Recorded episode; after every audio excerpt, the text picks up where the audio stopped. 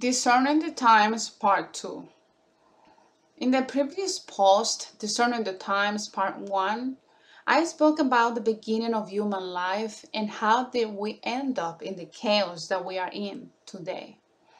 I mentioned the fact that the serpent deceived the woman, taking advantage of her sweetness.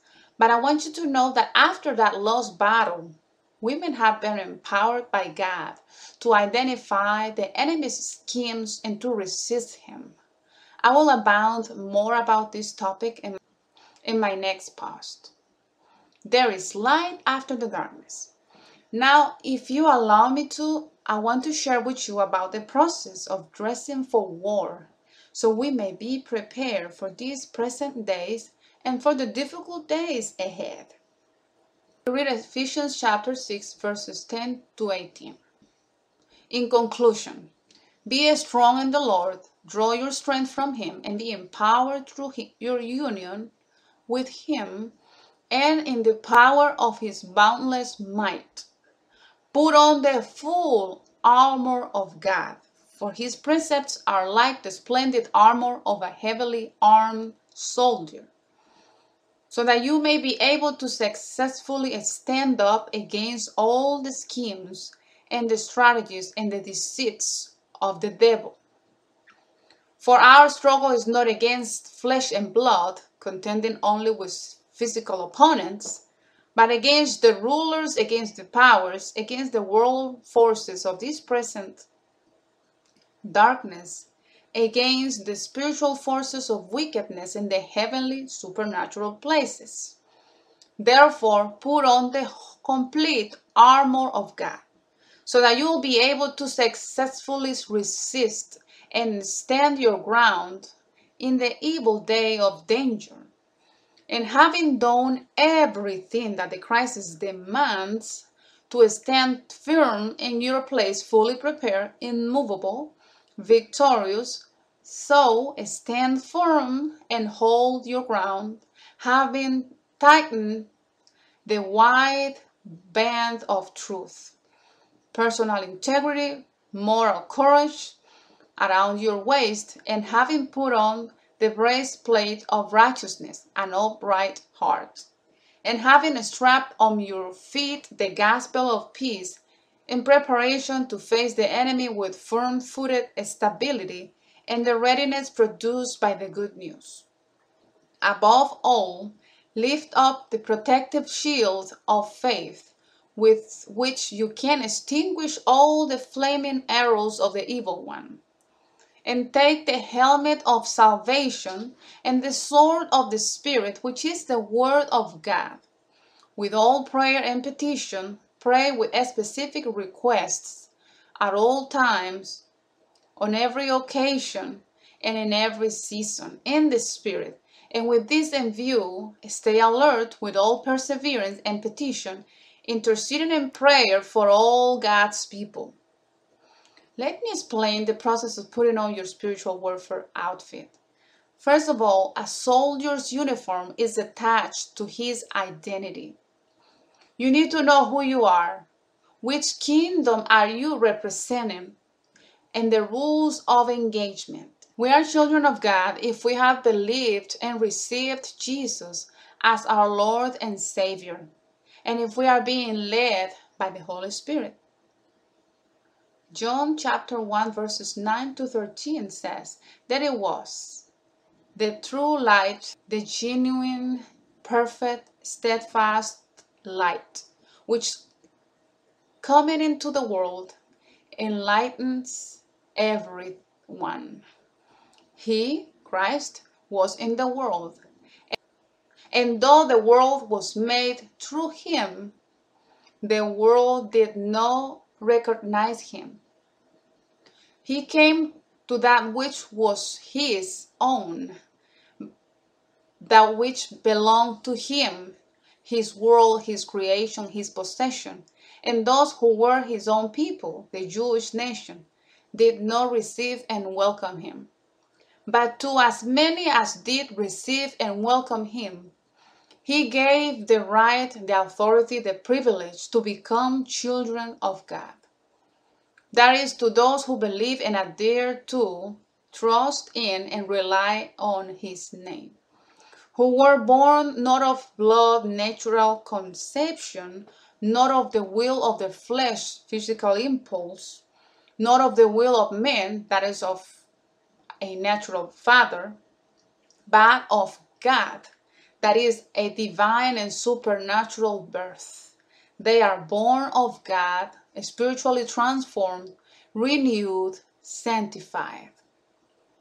And then we read Romans chapter 8, verses 13 to 14, and says, For if you are living according to the impulses of the flesh, you are going to die. But if you are living by the power of the Holy Spirit, you are habitually putting to death the sinful deeds of the body. You will really live forever.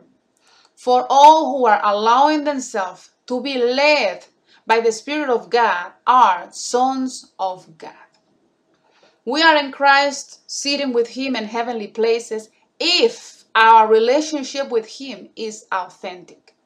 We represent the kingdom of heaven, for we are heaven ambassadors. We are a new creation created in Christ Jesus for good works, those that were prepared for us to walk in them before the foundation of the world. All of this if we believe in Jesus Christ as our Lord and Savior. Okay? There are laws and rules in the spirit realm just as in the natural.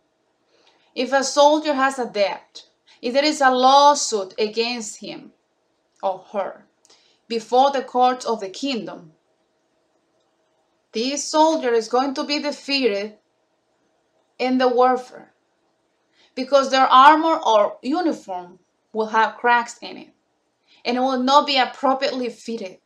A debt represents promises that the person didn't keep, lack of forgiveness, bitterness in the heart, hatred, rejection, and issues that the person has never dealt with.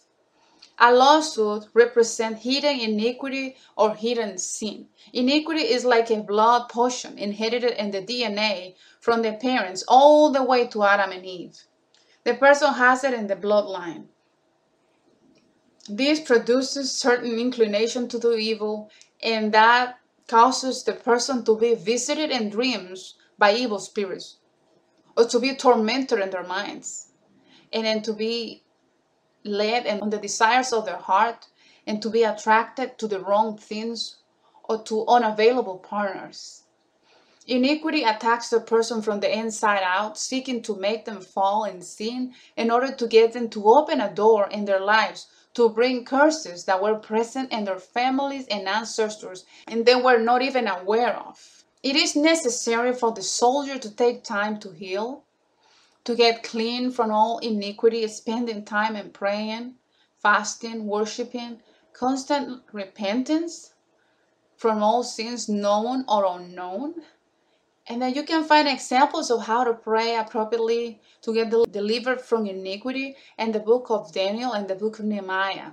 How they prayed repenting from their own sins and for, for the sins of their parents and ancestors. So that their iniquity will not continue in their bloodline, it will not pass to the next generation. Also, you may be taking, uh, it will help to take communion also studying and meditating in the Word of God. If a soldier is not properly trained and doesn't know who the enemy is, is the perfect candidate to create a disaster. The first layer of our uniform has to be a spiritual strength in God. This strength comes from our fellowship with Him and from speaking, living, and meditating in His words. This strength is going to give us the ability to forgive our enemies so we might be forgiven, to remain awakened, to discern the spirits and the times, to resist temptation, to control our mouth so that we don't have to open a door for the enemies in our lives, and also to control our thoughts. Humans are not the enemy. Our enemies are the spirits operating through them the belt of truth represents personal integrity, moral courage, is the security and trust that the Word of God is the only truth that we are being led with. So we speak it, talk, and walk in that Word. This truth overcomes all the lies of the enemy.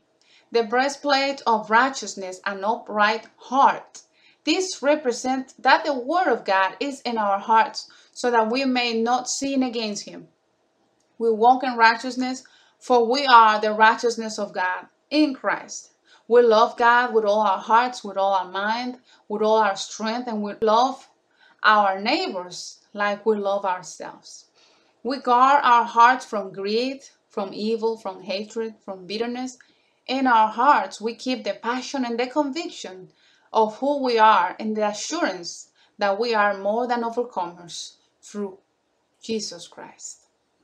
Having strapped on our feet the gospel of peace, in preparation to face the enemy with firm footed stability and the readiness produced by the good news. It is clear that with our feet we are going to stomp over serpents and scorpions and over every force of the enemy, and nothing by any means may harm us. We are not anxious about anything, but praying for everything. So the peace of God will guard our hearts and minds, bringing stability to, to our feet. Above all, we lift up the protective shield of faith with which we can extinguish all the flaming arrows of the evil one.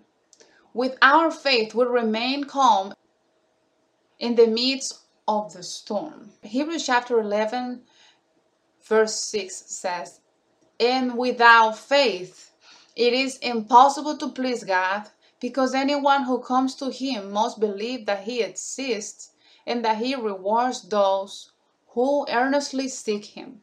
Take the helmet of salvation. You need to protect your head. You need to protect your mind and thoughts. Be on guard of your thoughts. Don't allow anything that is ungodly to stay there. Kick fear, lies, self centered attitude, self pity, lack of confidence, condemnation, and all form of evil out of the doors of your mind. Now, take the sword of the Spirit, which is the Word of God. Prepare your mouth to speak the Word with authority. This is by memorizing it and speaking it often. Let the sword of the Spirit do its work. The enemy will not flee with our words. He only respects God's word. So we have to be prepared to speak in agreement with God's word in every season and circumstance. The last part of the armor or soldier uniform is prayer. It's the last but not the least. We have to pray before, during, and after every battle. We need to remain connected to heaven through prayer. This is the time of war. In other words, this is the time of prayer and alertness. This is the time to speak according to the Word of God that it is written, instead of speaking about the present circumstances alone with all prayer and petition, with specific requests at all times, on every occasion, and in every season. That means there are times that we're going to pray asking for mercy. There are other times that we're going to have to stand in authority and cast down evil from our houses, from people's lives. And there are times that we're going to have a thanksgiving, just thanking God for everything He's doing. There is time and season, and then we need to be specific. And then it says in the spirit. And with this in view stay alert. I mean we need the help of the holy spirit to pray. We can't do it on our own. Stay alert with all perseverance and petition interceding in prayer for all god's people in my next post i will share about what god did to protect and empower women after the first woman eve was deceived by satan in there is light after the darkness. Prayer to be reconciled to God through receiving Jesus. Heavenly Father, I need you. In your hands I put my heart and my life. Heal my wounds. I believe that Jesus Christ is the Son of God, who died for my sins and rose again on the third day. I am sorry and I repent for all my sins and I receive the gift of everlasting life in Christ Jesus. Let me know you and be baptized of the water and the Spirit and be allow me to be instructed and trained as a citizen of your kingdom. I renounce every covenant with the devil, every covenant with guiding spirits, every covenant with the world, with sin and with the flesh. And I want you to cleanse me and set me free from all oppression in the name of Jesus. Amen. If you have said this prayer, receive a big hug. I want you to know that there is a party in heaven because of you. You are a unique person, a wonderful and loved child of God. He receives you as his son or as his daughter, and he has forgiven you. Now let me pray for you. Heavenly Father, in the name of our Lord Jesus, we come before you. You are powerful. You are holy, holy, holy, and most high. We give you thanks for this moment.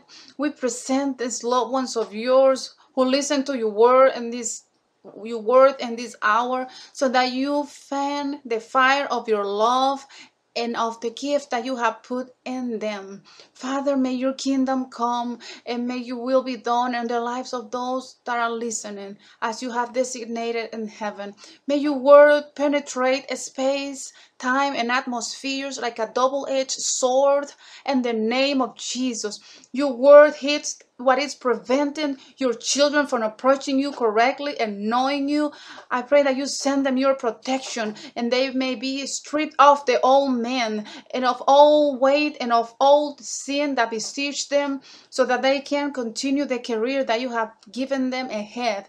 I pray that you break every veil of deception every veil of unbelief and confusion and legalism and religiosity that has bound them and bound their lives for years and generations. Father, that they may know you, the only one true God, and they may know Jesus Christ, whom you have sent. May their ears be open so that they hear the word of God. May the Holy Spirit blow from the east and from the west, from the north and from the south upon them. They may may they rise up as a as a mighty army in the, in a great way, and may their eyes of their own understanding be open, that they may receive knowledge of the glory of God through Jesus Christ, that they may understand your word, so they are not be taken captive, because their righteous will be delivered by knowledge. Father, that you are let you be the center of their lives